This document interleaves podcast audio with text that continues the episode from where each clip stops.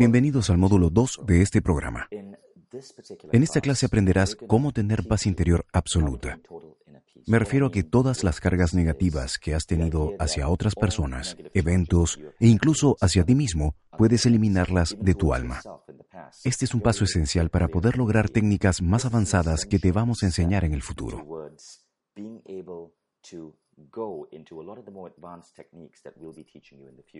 Muchas personas se ríen de la paz interior, pero no nos damos cuenta de que, conforme avanzamos en la vida, suceden cosas que cargamos a los hombros. Una carga puede ser una situación con tus padres, con un maestro, puede ser algo de nosotros mismos que necesitamos perdonar. Pero lo que he descubierto en el laboratorio es que estas cargas influyen dramáticamente tu actividad de ondas cerebrales, que a su vez influyen directamente en tu habilidad de conectar con el estado subconsciente. Te contaré una historia que me sucedió en los últimos meses que cambiaron completamente mi visión de la mente. Asistí a un retiro muy exclusivo con algunas de las personalidades más extraordinarias del mundo. Si ves esta fotografía, reconocerás a la escritora J.J. Virgin y al actor Brandon Ruth de Superman Regresa. Todos los que estamos aquí desayunando íbamos rumbo a un instituto donde aprenderíamos cómo controlar nuestras ondas cerebrales de formas muy novedosas. Cuando llegamos al instituto, nos conectaron a unos cables dependiendo de qué clase tomáramos, la clase de principiantes o avanzados. Te conectan unos cables a la cabeza y van midiendo tus ondas cerebrales. Los cables estaban conectados a un electroencefalograma o EEG. Con nosotros en este grupo también estaba Dave Asprey, un famoso biohacker y autor de la dieta Bulletproof. Él es el biohacker que está ayudando a llevar esta tecnología a las masas. Y si observas la fotografía, te darás cuenta que estamos en una cámara. Pasábamos tres o cuatro horas diarias en esa cámara, sentados en esos sillones con el equipo de medición de nuestras ondas cerebrales. Bien, este equipo está conectado al sonido. Esto es lo que sucede en esa cámara. La máquina está conectada a unos sonidos. ¿Ves esos dispositivos a mi alrededor? Son altavoces dirigidos hacia mí. Al aprender a controlar mis ondas cerebrales, pude cambiar la frecuencia y la amplitud del sonido. Así que cuando entro a diferentes estados mentales, escucho cómo cambian los sonidos. Además, cada dos minutos, un intervalo de dos minutos llamado épico. Cada dos minutos termina el épico. Abro mis ojos y veo unos números en la pantalla. Estos números representan varias cosas. Mi frecuencia de ondas alfa desde la parte trasera, media y frontal de mi cabeza. También miden la coherencia de mis ondas alfa. ¿Y para qué? Bueno, el doctor que descubrió esto es el doctor James Hart, que estaba fascinado con la neuroretroalimentación y empezó a estudiar a un montón de personas maravillosas. Los conectó a sus máquinas para estudiarlos. Lo que descubrió es que los patrones de ondas cerebrales eran diferentes para las distintas personas. Monjes zen, billonarios, psíquicos, personas intuitivas, místicos, gente con auras prominentes y visibles. Todos tenían diferentes ondas cerebrales. Lo que también descubrió es que se puede entrenar al cerebro humano para replicar esas características. Jim Hart asegura que con 60 horas de entrenamiento se puede llegar a desarrollar un halo como el de los santos. En 70 u 80 horas de entrenamiento, se puede aprender a funcionar conscientemente en estados psíquicos relacionados con la frecuencia de ondas cerebrales teta. También dice que si entrenas 200 horas, él puede enseñarte a alterar la realidad. Dice que ese entrenamiento es solo por invitación y tiene que ver con las ondas cerebrales delta, relacionadas con modificar la realidad según este científico. Y allí estaba yo, en este estudio científico. No esperaba que me hablaran de halos, intuición o de transformar la realidad, pero dijeron que es lo que han observado a medida que las personas pasan por este entrenamiento. Después del entrenamiento, te sientas en círculo con un experto y analizamos nuestras ondas cerebrales, buscando los distintos patrones. Analizamos muchos ejercicios diferentes de diversos programas como el mío propio, el método de Invisionar y otros programas publicados en Mind Valley para ver el impacto que tienen en el cerebro. Quería saber si, por ejemplo, un programa para elevar la intuición crea en mi cerebro ráfagas de ondas teta. Eso me ayuda a medir la validez de estos programas. Es un enfoque muy interesante. Este es un escáner de ondas cerebrales. Podrás ver que la parte superior dice FD, y que el cursor está en FD. Fast delta, delta rápido. Las ondas delta equivalen al nivel de alterar la realidad. Estas son mis ondas cerebrales cuando estoy visualizando un resultado deseado. Así que visualizo un evento en particular en mi vida que quiero que suceda y mi cerebro entra a un estado delta. Lo que se observa aquí no es solo la frecuencia, sino la coherencia del delta, que quiere decir que ambos hemisferios están completamente en delta. Según sus datos, solo el 1% de la población es capaz de operar en delta. Eso no quiere decir que si no lo logras no puedes visualizar o alterar la realidad. Nuestros pensamientos siempre están creando una realidad, pero si lo logras, tu habilidad se magnifica. Muchos millonarios que ejercen un enorme impacto en el mundo tienen esta habilidad. Otra habilidad que hemos observado es el teta. Si ves la gráfica, verás BT, que significa teta. Verás ciertos incrementos de teta en la gráfica y verás que los patrones de coherencia no es la línea negra, sino la línea gris o azul bajo la línea negra. Esa muestra tu coherencia. Es una fórmula matemática que analiza la línea negra, muy compleja, y la simplifica.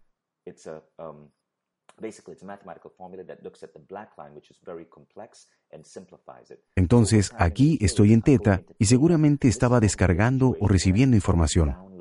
Una de las participantes en la cámara preparó todo un discurso mientras estaba ahí, meditando. Ella también estaba en estado teta. Nos dijo que estaba descargando qué decir en su siguiente discurso. Quiere decir que teta es creatividad, es habilidad psíquica, con destellos de intuición. Esto de aquí es alfa. Es un estado extendido de alfa. Si miras abajo verás BA, que significa alfa. Alfa es uno de los estados más fáciles de acceder. Corresponde a la relajación, ensoñación, meditación. Alfa se logra con compasión, con sentimientos de conexión o destellos de creatividad.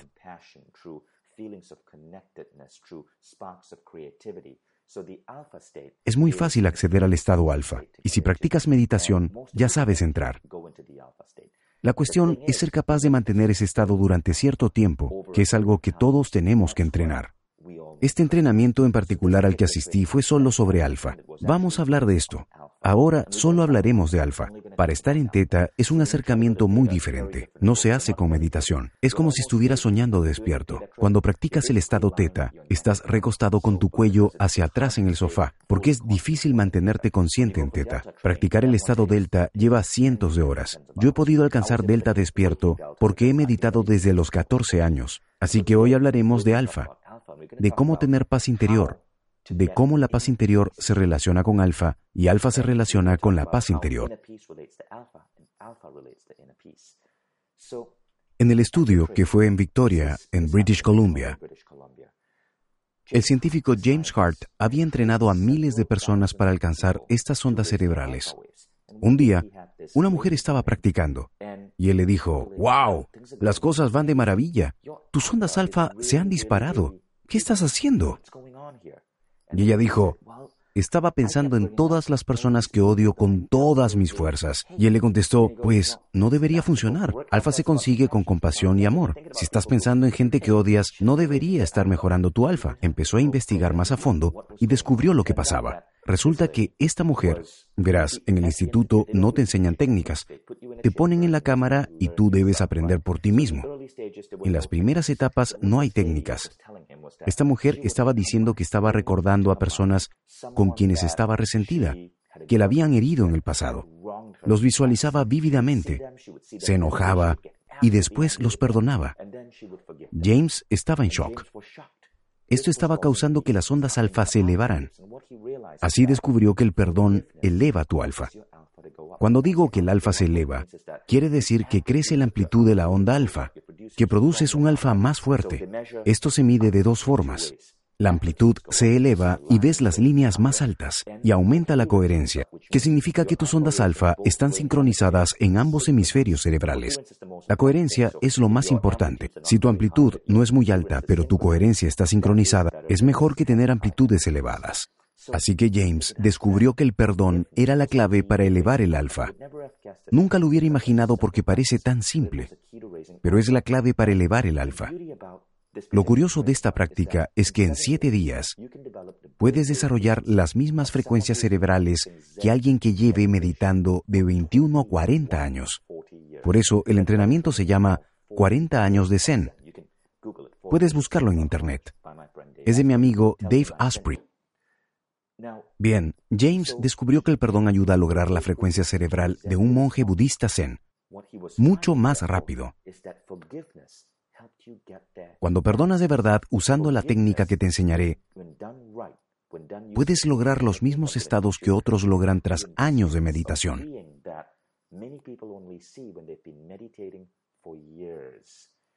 Por eso, en esta clase hablaremos del poder del perdón y de cómo multiplicarlo. Cómo liberarte por completo del dolor que estás cargando contigo, incluso del dolor que ya hayas olvidado, pero que sigue en tu interior. Y al liberarte de él, entras en un estado diferente. Esta es la piedra angular de todo lo que aprenderemos. Escribí un artículo donde comparto mis experiencias de 40 años de Zen. Aquí comparto más cosas que no pude compartir en el artículo, porque el artículo es público.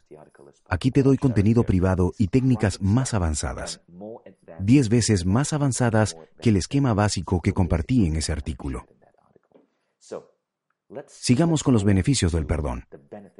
Cuando perdonas de verdad, disminuyen tus niveles de ira y hostilidad, aumenta el sentimiento de amor y la capacidad de confiar, te liberas de eventos del pasado que te derrumbaron, contrarresta trastornos psiquiátricos, algunos estudios detallados demuestran que personas que han practicado el perdón han aliviado dolores de espalda. Es como si cargásemos estos rencores físicamente en nuestro sistema nervioso, causándonos dolor físico. Entonces, cuando perdonas, los dolores a veces desaparecen. Aumenta la felicidad. En este estudio descubrieron que cuando perdonas a quienes te dañaron, te responsabilizas de tu propia felicidad. Y no solo es un efecto inmediato. Cuando lo practicas con frecuencia, empezarás a ser mucho más feliz que las personas que no perdonan.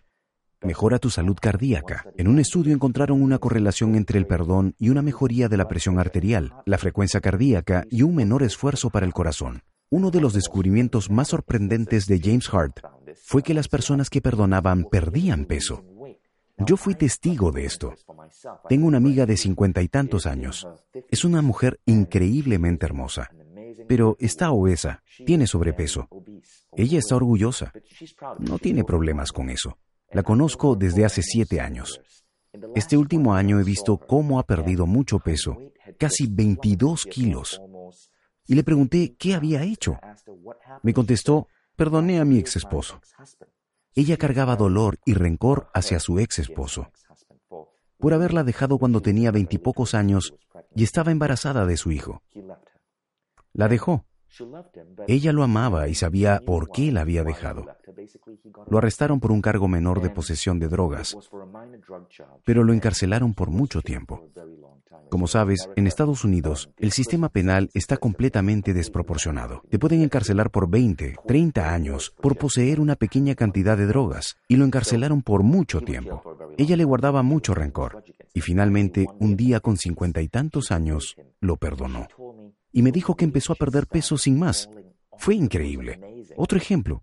Bueno, antes, si realmente quieres aprender del perdón, hay un libro extraordinario, El perdón radical de Colin Tipping. Muchos de los estudios que comparto vienen de este libro. Perdonar abusos.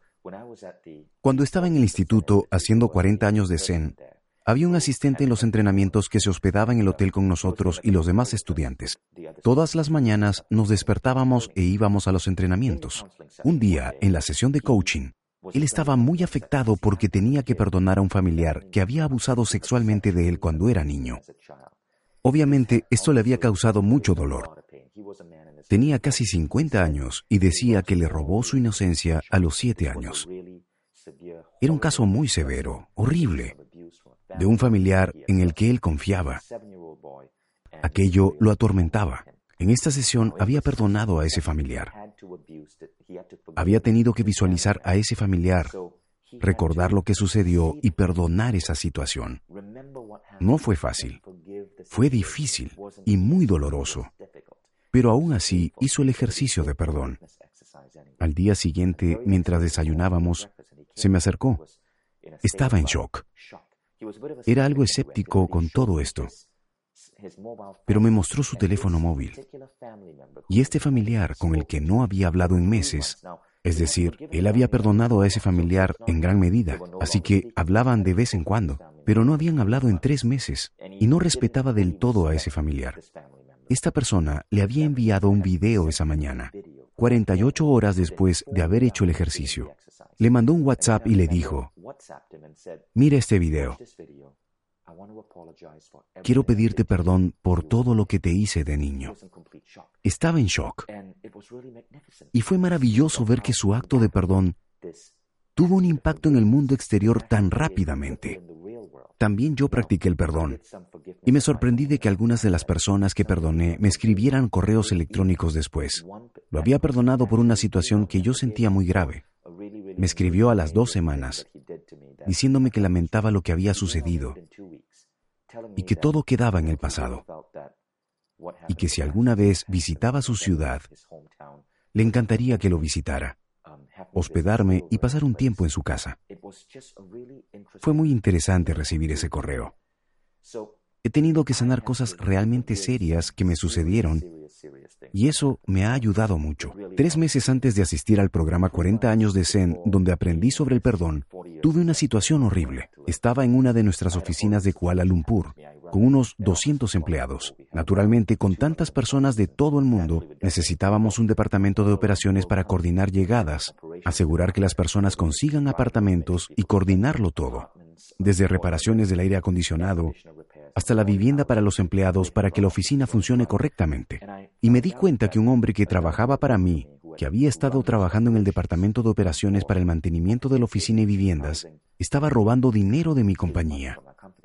Creó siete proveedores falsos, siete empresas falsas con personas que encontraba en la calle, incluyendo otro empleado y su primo. Y con esas siete empresas inflaban el costo de los servicios que mi empresa contrataba, desde las reparaciones del aire acondicionado, trabajos de plomería o entrega de muebles. Hacían un trabajo mediocre y nos cobraban demasiado. Y como él tenía la autoridad de firmar los cheques a proveedores, se firmaba dinero para sí mismo. Para cuando lo descubrí, ya había estafado a la compañía mucho más de 100 mil dólares estadounidenses. Todavía estamos lidiando con el daño. De hecho, puede que fuese mucho más. Me dolió mucho. Me sentí muy traicionado y lo peor aún estaba por venir.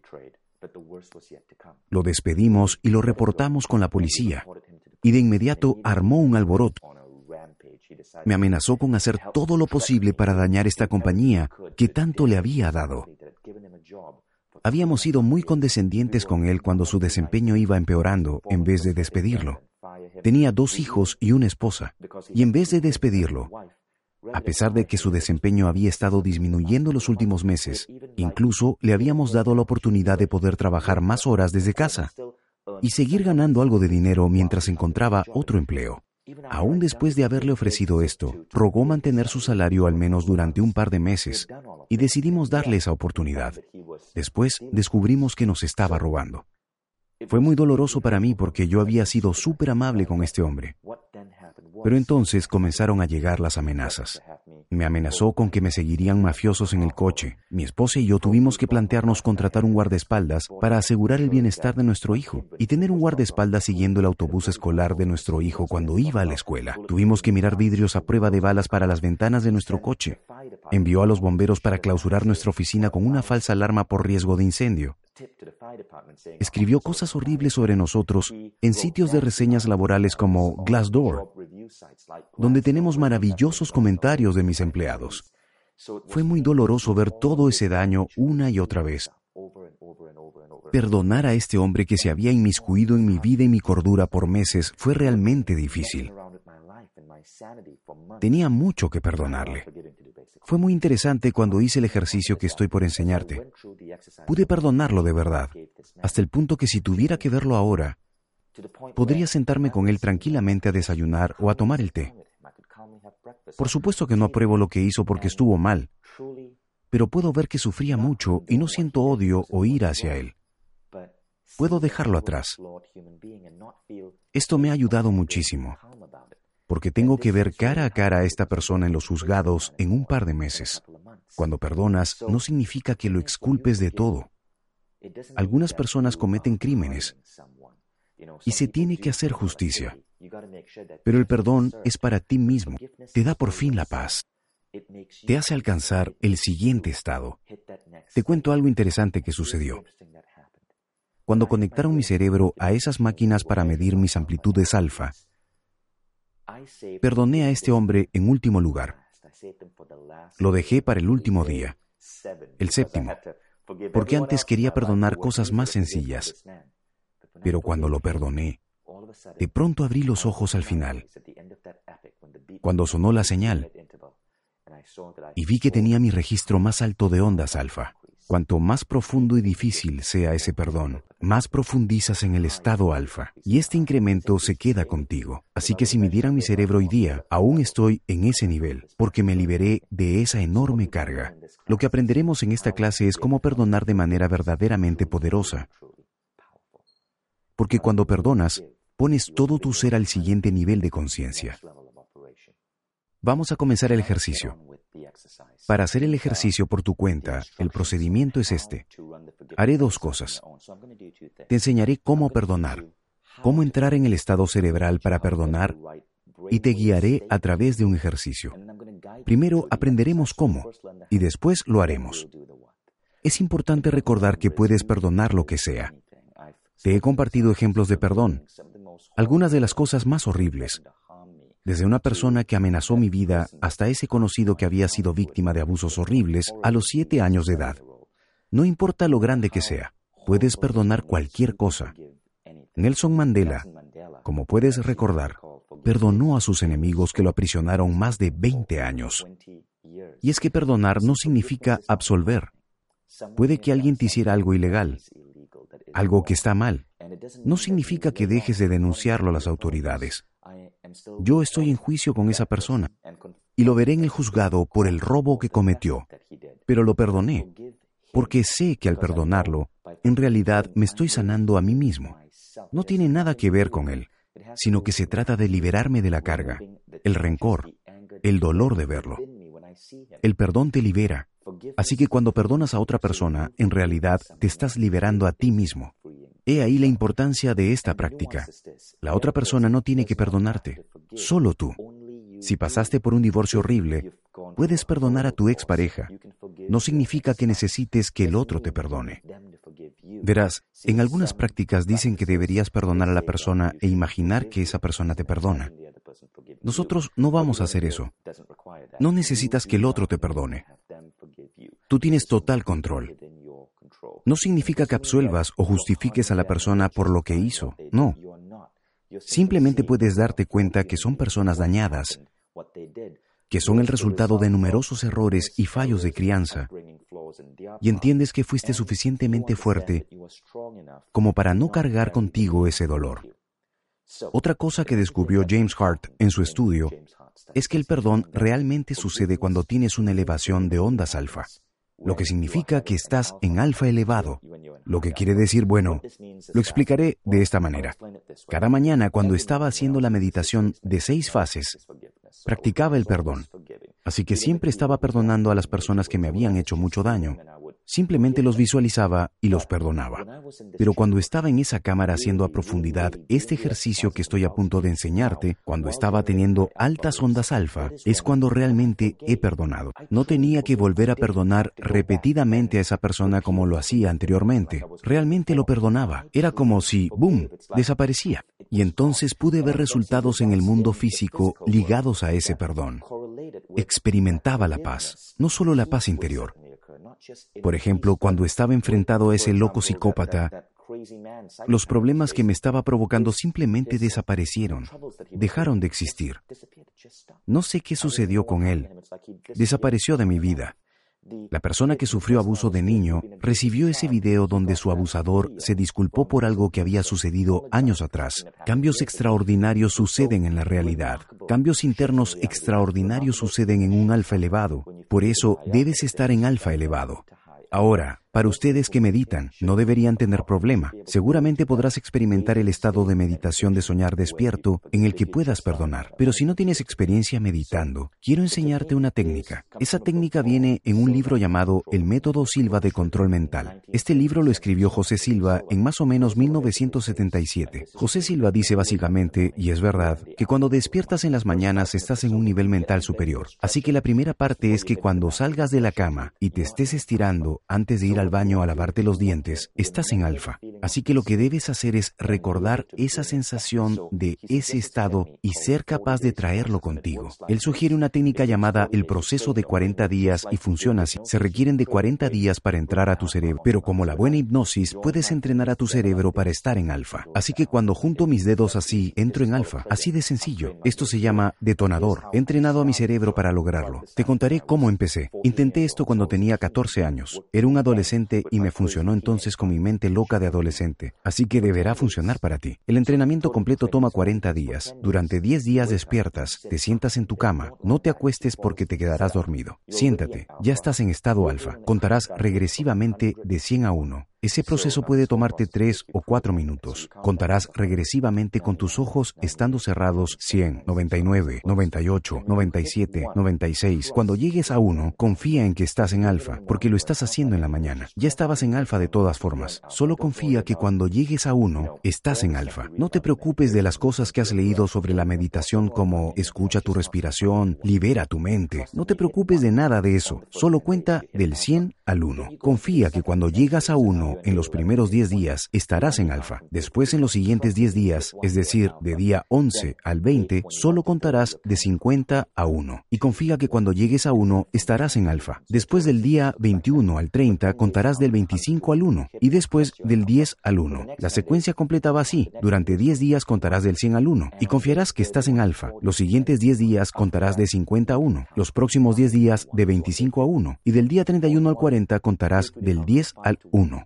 Después de eso puedes contar de 5 a 1. Así que el día 41 puedes contar de 5 a 1 y estarás en alfa. José Silva ha probado esto en millones de personas y funciona. Lo que haces es acondicionar tu cerebro a recordar esa sensación de alfa y accediendo a ese estado al contar regresivamente. Al continuar haciéndolo, te tomará cada vez menos conteos para lograrlo. Después de un tiempo, yo podía entrar en alfa contando de 10 a 1 y podía sentirlo. Tú también podrías sentir ese estado ligero. Después de un tiempo podrás reconocer Conforme sigas practicando esto, te empezarás a acostumbrar a alfa. Comienza a ser cada vez menos inusual. Para cuando estés en el día 31 más o menos, puedes contar de 10 a 1 y estarás en alfa, pero no sentirás la misma diferencia mágica que sentiste los primeros 10 días. Y es normal, es porque te estás acostumbrando. Es como cuando la primera vez que comes o tomas algo nuevo, es maravilloso, pero cuando lo comes con regularidad, ya no tiene la misma magia, el mismo encanto. Deberás entender que estás entrando en alfa, pero que te estás acostumbrando empieza a sentirse más normal. Pero sí, estás en el estado alfa. En este punto, cualquiera puede llegar a alfa.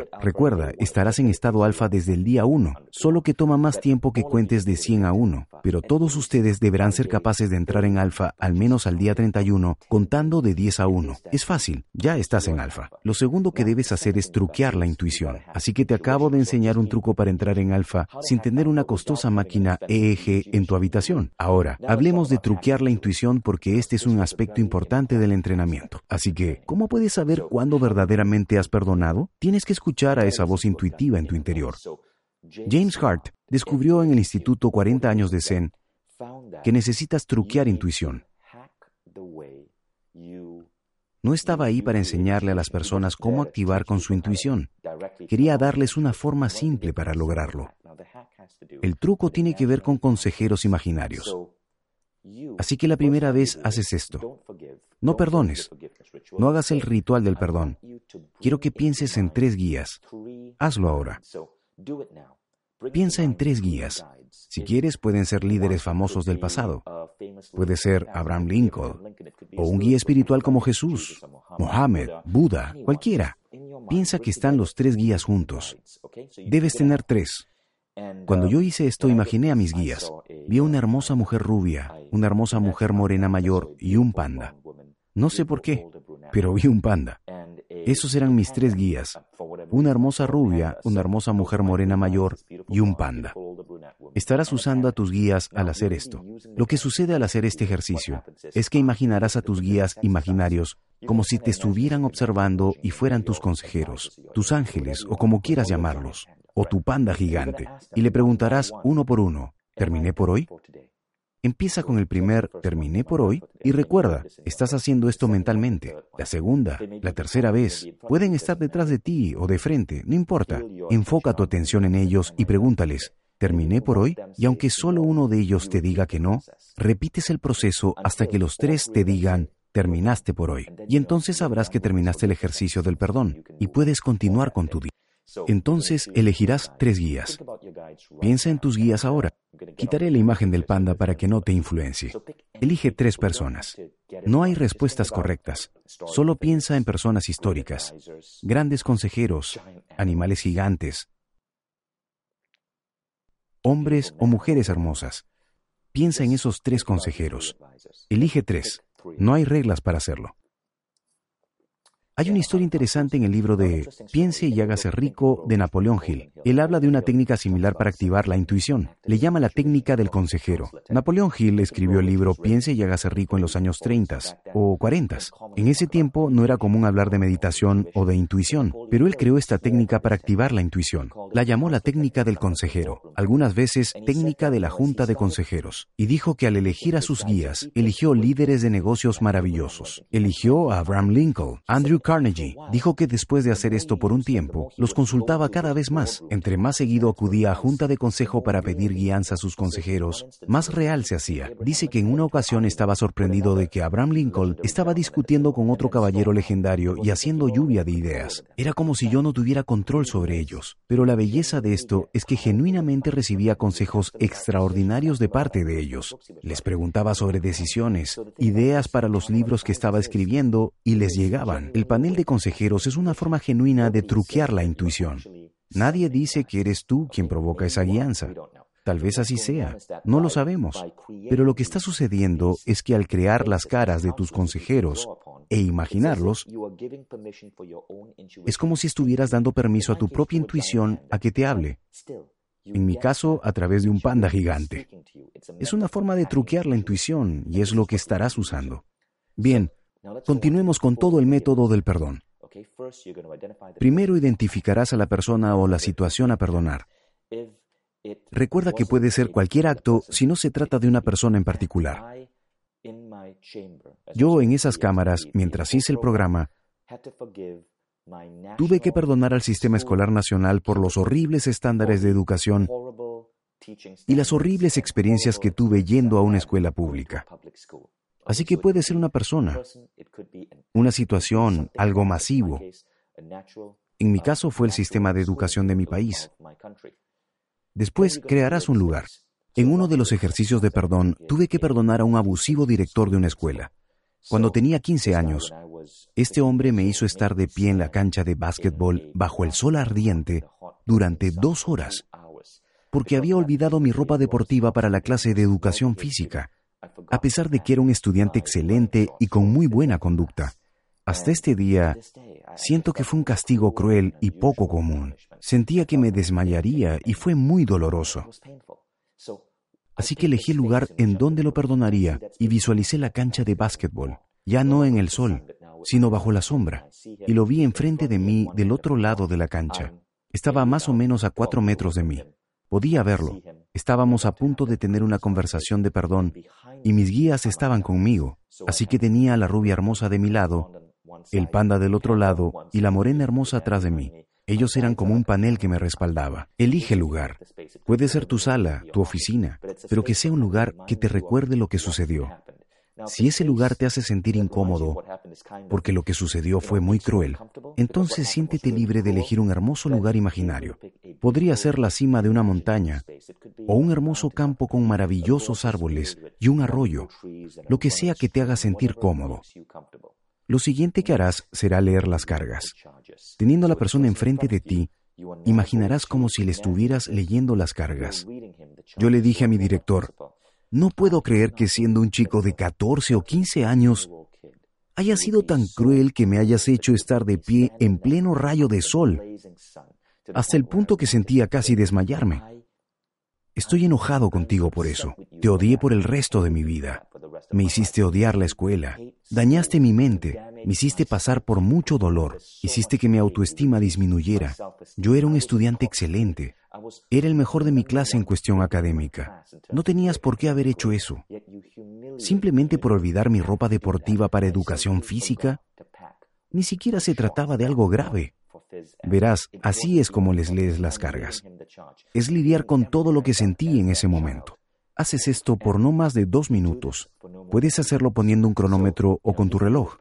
No te preocupes por ser tan preciso en el tiempo, pero no lo hagas durante cinco o diez minutos, porque podría resultarte doloroso y perturbador. Hazlo solo durante dos minutos. Léeles las cargas. Esto es muy importante. Cuando lo hagas, siente el dolor. Nos dimos cuenta en el instituto que cuando haces esto y sientes dolor, es el momento donde las ondas alfa bajan demasiado. Queríamos ver cómo bajaban las ondas alfas y veíamos cómo bajaban los números. Así que debes sentir ese dolor y puede que te sientas despierto y que sientas el dolor. Eso está bien. Regresarás en alfa después de esto. En este punto, está bien si tus ondas alfa bajan. Y lo importante es sentir el dolor, revivir esa emoción pero no por mucho tiempo. Siente el dolor, siente el enojo. Está bien si aprietas los puños, si golpeas la cama con los puños, si gritas, si puedes hacerlo, pero siente el enojo y después dejarás de hacerlo, pararás de hacerlo por un segundo más o menos y entrarás a un estado diferente. Y nuevamente, con la persona enfrente de ti, en ese lugar en particular que has creado con tus consejeros contigo, pensarás en lo que aprendiste de ese suceso y entrarás a un estado de paz. Te preguntarás a ti mismo, bien, esto me sucedió. ¿Qué aprendí de esto? Piensa en lo que sea que hayas aprendido de haber estado parado en una cancha de básquetbol. Aprendí resiliencia, a tolerar el dolor. Aprendí que podía hacerlo, porque estuve de pie y no desmayé. Tuve una ganancia, pues me hizo un poco más fuerte desde joven. De la persona que me robó, aprendí a reorganizar el departamento de operaciones de mi empresa para que no hubiera lugar a corrupción o robos. Aprendí a revisar mejor los antecedentes de las personas cuando las contrato. ¿Qué aprendiste de lo que sucedió? Puede ser que lo que sucedió haya sido muy abusivo para ti como ese niño que sufrió abuso sexual a los siete años de edad. Aún así, hay algo que aprender. Tal vez aprendiste a ser más fuerte, a confiar más en ti. Aprendiste en quién no confiar. De cualquier forma aprendiste algo. Piensa en qué aprendiste de eso. Es la primera parte. Y después, piensa en qué fue lo que causó que esa persona te hiciera eso. Piensa en lo que le debió haber sucedido en su pasado. Velo desde su perspectiva. Hay una frase que dice una de mis amigas y dice, las personas que sufren dolor causan dolor. Ella escribió un blog sobre esto y fue hermoso. Un día ella estaba manejando en un estacionamiento. Ella es una mujer de piel oscura. Y mientras estaba estacionando, un hombre en un coche detrás de ella se detuvo muy impaciente porque estaba obstruyendo su camino. Empezó a tocar el claxon. Ella bajó su ventana para hacer la seña Ay, por favor, estoy tratando de estacionarme. Él bajó su ventana. Era un hombre blanco y dijo, ¿qué sucede con los de tu raza? Ni siquiera pueden estacionarse correctamente. Ella se sorprendió mucho porque le pareció tremendamente racista que le dijera, los de tu raza, pero calmadamente terminó de estacionarse. Dejó que el hombre continuara. Ella estaba furiosa. Se sintió muy ofendida con ese comentario, pero después recordó esa frase y me contó de eso. Escribió al respecto en su blog. Las personas que sufren causan dolor. Y perdonó a ese hombre en ese momento. Pensó, tal vez es inexcusable lo que dijo, pero tal vez en algún momento de su vida algo sucedió que lo lastimó. Tal vez lo lastimó alguien del color de mi piel. Tal vez algo le pasó que lo lastimó y lo malinterpretó. Y eso causó que dijera comentarios racistas. Las personas que sufren dolor causan dolor. Así que velo desde otra perspectiva. ¿Qué es lo que habrá vivido que hicieron que esa persona te dañara? Pensaba en ese director que me castigó en la cancha de básquetbol. Era un levantador de pesas de Pakistán y pensé en su infancia. Tal vez en la ciudad o en el pueblo de Pakistán donde se crió, era una cultura diferente. Tal vez una cultura más estricta. Tal vez su padre lo golpeaba. Tal vez sus directores lo golpeaban. Por lo que tiene ese dolor y cree que la disciplina requiere castigo. Tal vez entrenaba para ser levantador de pesas. Sufrió mucho dolor antes de ser director de mi escuela. Tal vez su entrenador fue abusivo con él y le exigía al máximo. Su entrenador era un disciplinario y sufrió dolor y fue ahí donde desarrolló esa actitud de que debes exigirle al máximo a la gente, y tal vez por eso me lo hizo. Pensé en el hombre que me robó, tal vez creció en pobreza, tal vez su padre era un hombre abusivo, tal vez su padre estaba en la quiebra y tuvo que robar, y él fue testigo, tal vez tenía dos hijos y sus hijos estaban enfermos. No estás tratando de justificarlo, solo estás tratando de entender cómo llegaron a esas conclusiones equivocadas. Estás tratando de verlo desde su perspectiva. Y cuando lo haces, no lo estás absolviendo, pero puedes ver que están muy dolidos confundidos y que han tomado malas decisiones. Cuando empiezas a hacerlo, cuando empiezas a ver la lección que pudiste haber aprendido de ello, y puedes verlo desde otra perspectiva, James Hart dice que estás perdonando en amor, estás emanando compasión, y la compasión es muy importante en este proceso, estás perdonando en amor. Me gustaría recordarte un par de técnicas avanzadas para hacer que esto realmente funcione. Número uno, sabe que puedes perdonarte a ti mismo. Hasta ahora hemos hablado de perdonar a otra persona, pero también te puedes perdonar a ti mismo. Yo tuve una situación recientemente en la que me alteré con mi hijo. Estaba estresado porque habíamos estado viajando y sus horarios de sueño y comida estaban descontrolados. Estaba de mal humor, porque eso sucede con los niños cuando no duermen, y se desquitó conmigo de alguna manera. Regresaba del trabajo, estresado porque no podía dormir porque mis hijos no habían estado durmiendo, y le grité, le levanté la voz. Estuvo mal, y no debía hacerlo porque le grité muy alterado, y eso lo sorprendió e hizo que llorara. Al día siguiente tuve que perdonarme a mí mismo, porque estaba muy molesto conmigo. No tenía que perdonar a mi hijo porque en realidad él no había hecho nada malo, tenía que perdonarme a mí. Una técnica avanzada es que puedes perdonarte. Si lo haces, piensa en ti, a la edad que haya sucedido lo que quieres perdonar y perdónate. Yo me perdoné a mis 14 años por no ser tan sociable y a los 27 por haber tomado malas decisiones en mi empresa. Piensa en ti a la edad necesaria y perdónate. Lo segundo que harás es reescribir el suceso.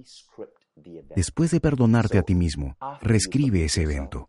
Cuando me perdoné a los 27 años de haber tomado malas decisiones, reescribí ese suceso. Hay una técnica que puedes aprender donde me vi en esa situación, pero a la vez hacía buenas decisiones. Como si estuvieras creando un nuevo recuerdo. Me pude visualizar a mí mismo a los 14 o 15 años cuando me castigaron en la cancha de básquetbol e imaginé que mi director me lo decía de forma cortés, firmemente, por haber olvidado mi ropa deportiva para educación física, pero sin castigo, sabiendo que al señalarlo, había sido suficiente para corregir la situación. Así que puedes perdonarte y reescribir la historia. Algunos módulos que pueden ayudarte son diferentes módulos que puedes emplear para hacer mejor el ejercicio. Si te cuesta perdonar a alguien porque lo que te hizo esa persona es demasiado doloroso, compre el libro La pequeña alma y el sol, The Little Soul and the Sun, de Neil Donald Walsh.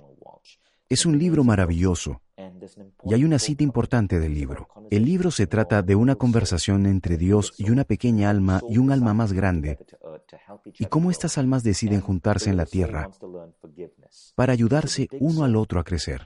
El alma pequeña quiere aprender a perdonar, y así el alma más grande que también viene a la tierra en forma de seres humanos tendrá que hacer algo realmente cruel al alma pequeña para que pueda perdonar. Es un libro hermoso. Neil Donald Walsh lo cuenta mucho mejor que yo, pero hay una frase hermosa en ese libro y la dice el personaje de Dios.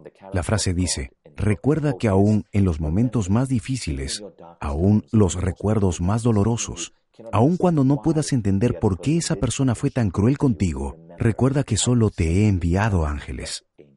Continúa diciendo que cada suceso en tu vida de alguna manera lo necesitabas y lo pediste.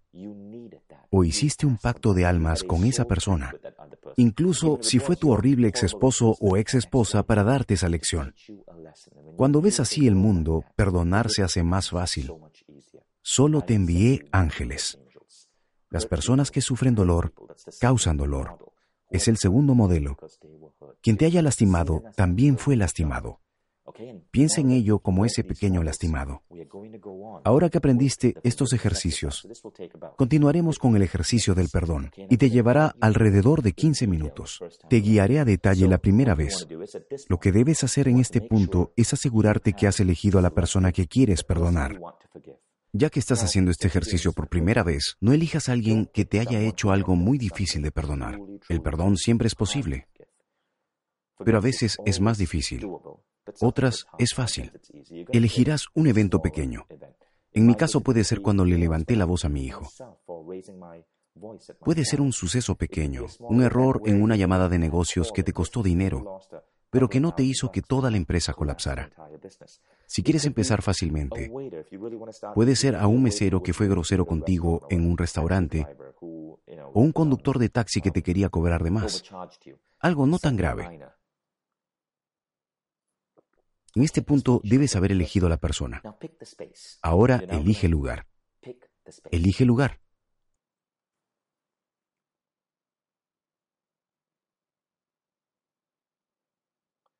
Pero piensa en el lugar donde sucedió. Puedes regresar a ese restaurante donde el mesero fue grosero contigo, solo que esta vez estará vacío. O podrías elegir un lugar neutral como un campo, una arena deportiva, sin que esté abarrotada de gente, o un campo que te haga sentir cómodo, algo con lo que te identifiques. A veces elijo una hermosa ladera, donde todo es verde. Elige un espacio. Ahora invita a tus tres guías o consejeros. Estarán detrás de ti. Imagina el primer consejero llegando, después al segundo y después al tercero.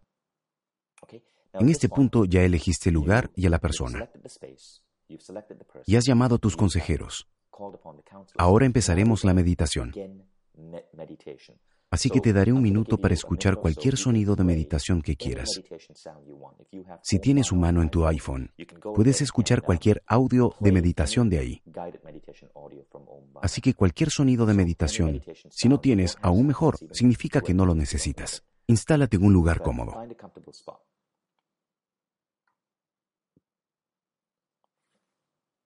Usa cualquier técnica que hayas usado anteriormente para hacer meditación. Te ayudaré guiándote ahora. Cierra tus ojos. Respira profundo. Inhala. Respira profundo. Y exhala. Inhala. Y exhala. Enfoca tu atención en tu cabeza, en la parte superior, y siente que se relaja. Siente tu cabeza relajada, como si recordaras la sensación de cuando alguien te da un masaje. Siente esa relajación avanzando lentamente por tu frente, tus ojos, tus párpados, siéntelos relajados. Siente esa relajación que avanza a tus mejillas, tu nariz, tu mandíbula, tu cuello, tus hombros, tus brazos, tus manos, hasta tus dedos. Siente ese cosquilleo de relajación en tus dedos. Siente esa relajación que lentamente baja por tu pecho, tu abdomen, hasta tus caderas, tus muslos, tus rodillas, tus pantorrillas, tus pies hasta tus dedos de los pies. Estás ahora en un estado de relajación. Te daré unos minutos para ti solo, sin mi voz, para que hagas cualquier ritual o ejercicio de meditación guiada para que puedas entrar más profundamente.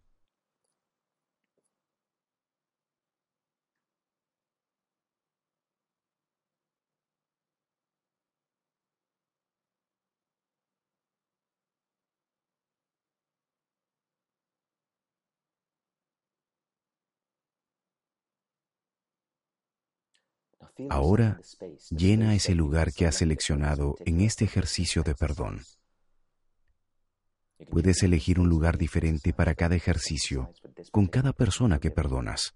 Imagínate en ese lugar ahora. Siente la presencia de tus guías atrás de ti, los tres. el guía 1 aparece. Guía 2 aparece. Guía 3 aparece.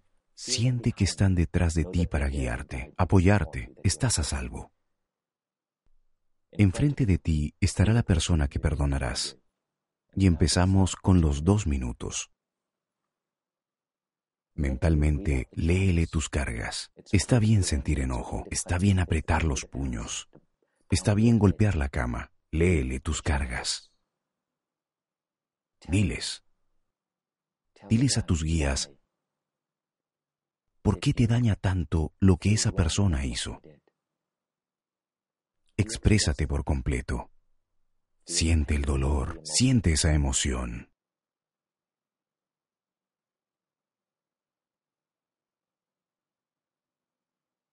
Imagina que te están escuchando mientras les dices tus cargas. Tienes toda su atención.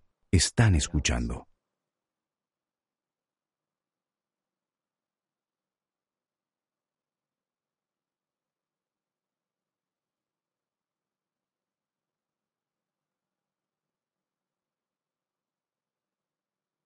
Expresa tanto como puedas. Si sientes que estás saliendo de alfa y que no estás en un estado relajado, está bien.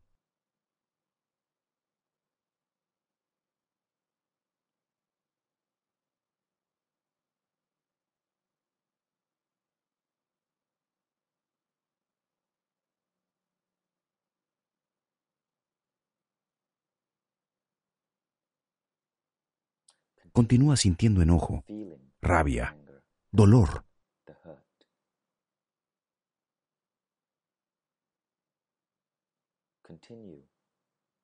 Sigue diciéndoles cuánto te lastimaron por lo que hicieron.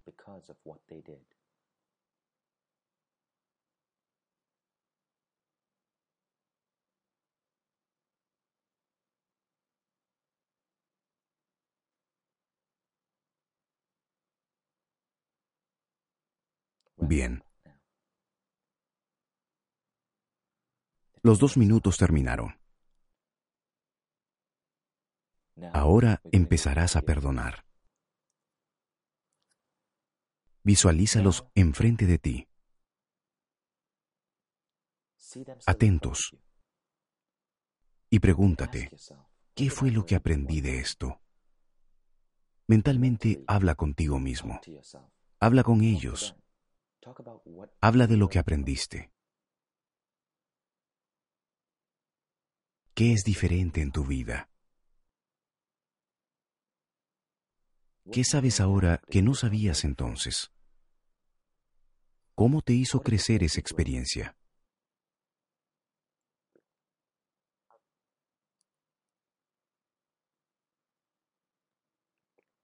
Tienes tres minutos para hacerlo. Piensa en cómo has cambiado, cómo has crecido. No eres la misma persona que eras. ¿Qué aprendiste? ¿Qué es diferente? ¿Qué aprendió tu familia, tu compañía, tu alma o tu corazón roto?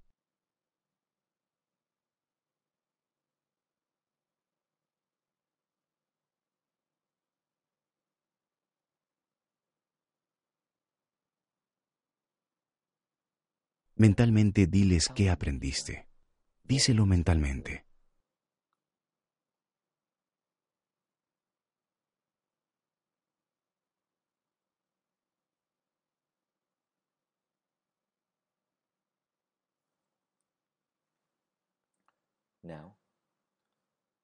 Ahora intenta verlo desde su perspectiva. ¿Qué pudieron haber vivido de niños que les haya causado el dolor que te hicieron? No tienes que saber exactamente lo que les sucedió de niños. Solo imagina que están lastimados. Las personas que sufren dolor causan dolor. ¿Qué pudieron haber vivido tan doloroso para que tuvieran las creencias o fallas que tienen que los hizo lastimarte?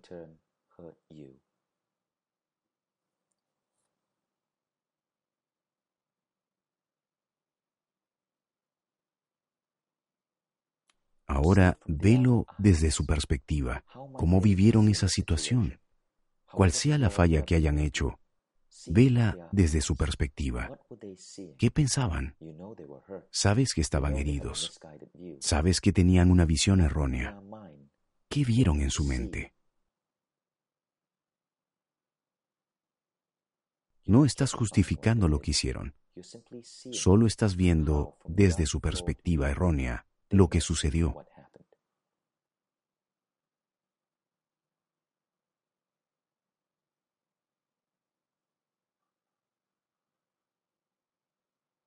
Ahora es momento para que los perdones.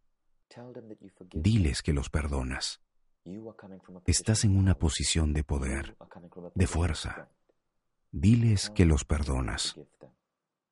Velos como niños mal guiados que se acercan a ti. Y ahora, dales un abrazo. Siente que están realmente arrepentidos por lo que hicieron. No sabían el daño de sus actos. Dales un abrazo o choca las manos con ellos o una palmada en la espalda. Y al hacerlo, siéntete fuerte. Ve que están arrepentidos de lo que hicieron y necesitan un abrazo. Déjales saber que está bien. Ten compasión y déjalo ir. Y cuando se retiren, pregúntales a tus guías, ¿terminé por hoy? Esa simple frase. ¿Terminé por hoy? Pregúntaselo a tu primer guía. Imagínalo moviendo su cabeza como sí o no. O verbalízalo un sí o un no. Después al segundo. Y al tercero. Pregunta, ¿terminé por hoy? Y si uno de los guías contesta que no, entonces repite el ejercicio de hoy. Te llevará otros cinco minutos. Empieza expresando enojo por lo que hicieron y después perdónalos. Y si tus guías dicen que has terminado por hoy, considera que terminaste. Pregúntales a tus guías. Si alguno de tus guías sigue diciendo no, continúa con el ejercicio un día o después de que terminemos este ejercicio. Si tu guía dice sí, felicidades. Terminaste con este ritual de perdón en particular. Puedes abrir los ojos. ¿Cómo te sientes? Espero que muy bien. Puede haber sido doloroso en algún momento, pero en este momento deberías sentirte muy bien y deberías sentirte fuerte. Fuerte porque el perdón es un atributo de los fuertes, no de los débiles.